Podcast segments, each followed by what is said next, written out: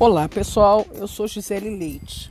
Gostaria de conversar sobre por que as democracias no mundo estão em crise. O descontentamento com o funcionamento da democracia e o crescimento do radicalismo político se tornaram fenômenos globais.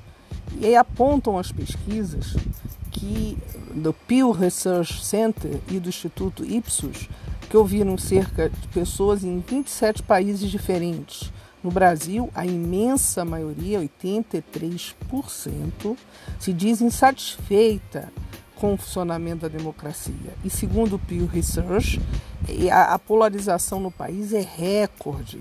Cerca de 32% dos brasileiros acreditam não vale a pena tentar conversar com as pessoas que possuem visões políticas diferentes das suas, de acordo com o, o Instituto. A insatisfação reflete um sentimento de que os políticos, partidos e governos não estão ouvindo as pessoas e nem resolvendo seus problemas, afirma a, a cientista política e professora da Universidade de Colômbia, Sherry Berman, para quem a democracia existe acordo e negociação.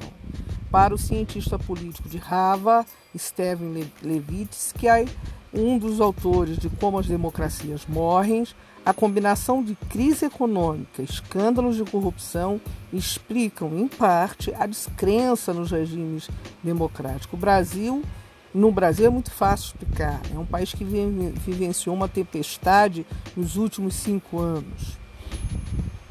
Então é muito, são os muitos motivos que levam ao declínio e a, da, na satisfação com a democracia. Ela definitivamente não está indo bem.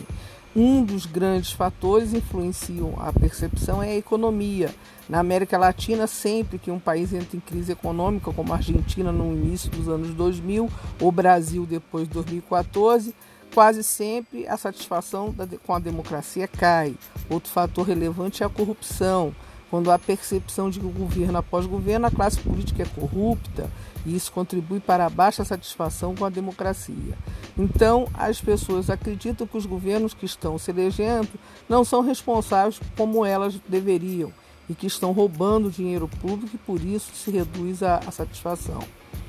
Bom, a crise da democracia no Brasil, particularmente, é a crise da legitimidade, porque o voto numa pessoa para exercer determinado cargo político, acreditando que ela vai defender o povo brasileiro, ah, não só apenas os seus eleitores, e chegando lá, ela só defende os seus próprios interesses. E aí realmente passamos a acreditar de forma patológica que é melhor a ditadura.